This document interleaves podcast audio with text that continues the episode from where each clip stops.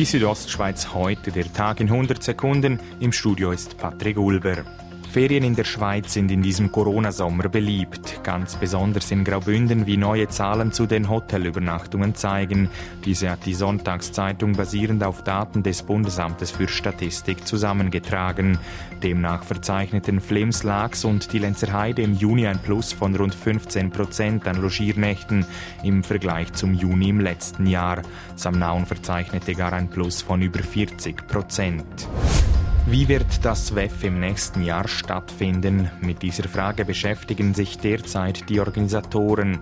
Wie die Sonntagszeitung berichtet, behandelt das WEF eine Veranstaltung mit 500 Teilnehmenden nun als wahrscheinlichstes Szenario, wie eine nicht genauer genannte Quelle der Zeitung verriet.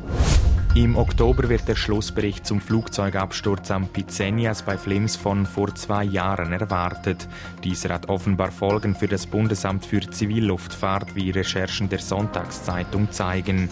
Demnach soll das holländische Luftfahrtinstitut überprüfen, wie bei der Schweizer Luftfahrtaufsicht genau gearbeitet wird. Diese Untersuchung hat das Departement für Umwelt, Verkehr, Energie und Kommunikation in Auftrag gegeben. Nicht weit von Graubünden entfernt hat gestern Abend die Erde gebebt. Kurz vor 22 Uhr kam es im Raum Landeck im Tirol zu einem Erdbeben der Stärke 4,0, wie der österreichische Erdbebendienst mitteilte. Die Erschütterungen seien im Umkreis von 50 Kilometern zu spüren gewesen, somit auch in Teilen von Graubünden. Die Südostschweiz heute, der Tag in 100 Sekunden, auch als Podcast erhältlich.